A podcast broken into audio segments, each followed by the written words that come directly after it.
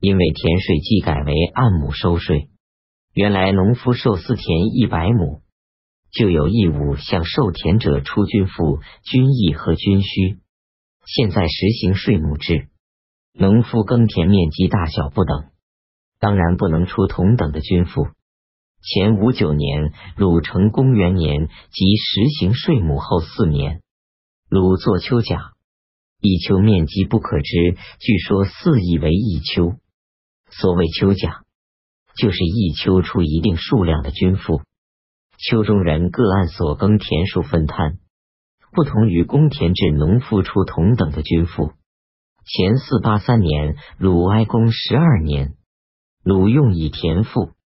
秋赋是领主按秋征发均赋，秋内新垦土田愈多，分摊均赋愈轻；用田赋则是按田亩征发均赋，有田人的负担加重了，但有田人对田的处理权也加增了。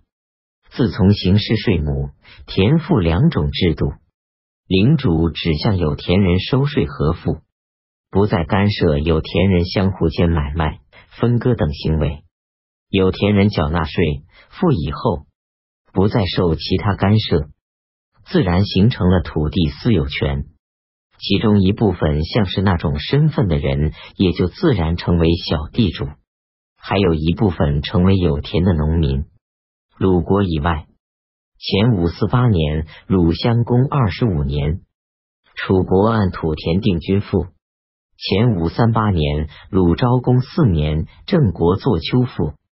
秦国入战国后初为赋，前三四八年，秦在东周及战国初年是落后的国家，采用鲁国式的田赋制较迟。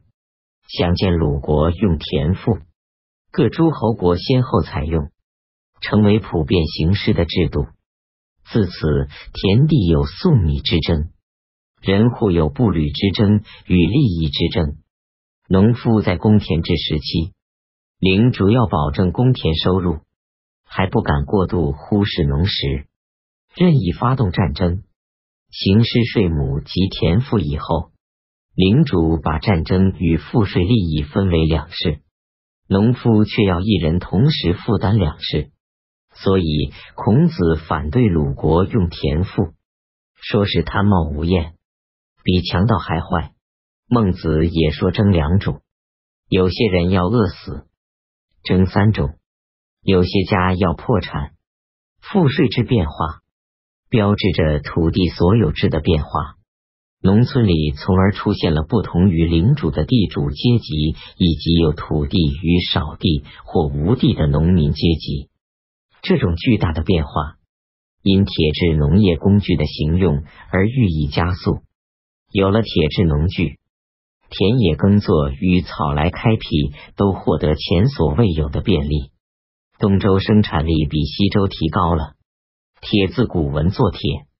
当时东方彝族最先发明冶铁术，为华族所采用。国语齐语载管子说：“美金青铜用来铸武器，恶金铁用来铸农具。”足见春秋初期冶炼技术已经能生产生铁。前五一三年，鲁昭公二十九年，晋国起兵筑城，令兵士铸一个铁鼎，叫做刑鼎。鼎上宣布范宣子所做的法律条文。铸鼎的铁是作为军赋向民间征发，足见铁在晋国民间也已经使用。齐晋能铸铁，其他各国也会铸铁。周礼考功记断是用青铜制帛农器，越地农民人人能制铜帛。考功记所说，当是指东周以前农具主要用铜的情形。东周时有生铁铸成的农具，作用便显然不同。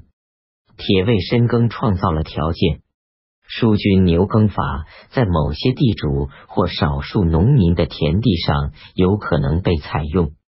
孔子弟子冉伯牛民耕，司马耕字子牛。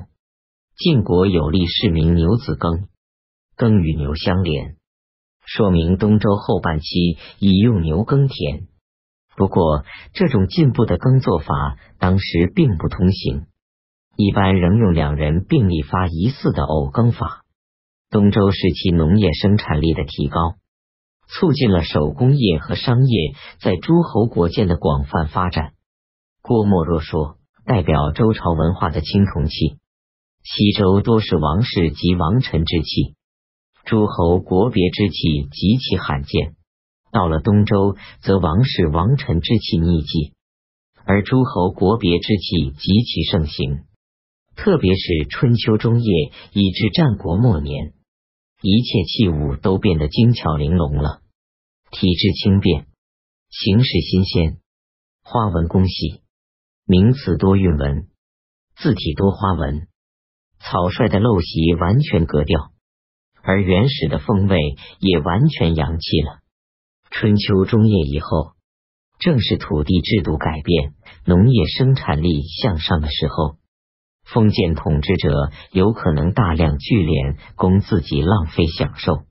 例如，鲁国大夫季孙氏比西周元勋周公旦还要富裕，其军有马四千匹，积累财物，任令朽坏，禁军大筑宫事，多养女宠，淫侈无度。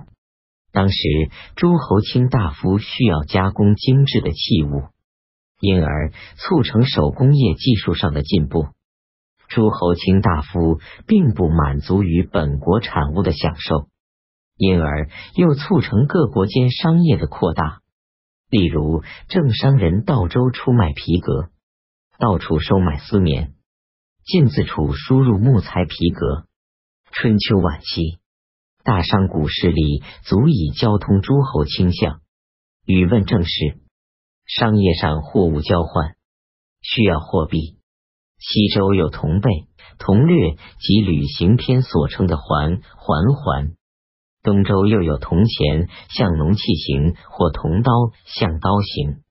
但据《左传》所记，春秋时诸侯卿大夫用碧玉、帛锦等贵重物或其他器物互相交易，四不用钱。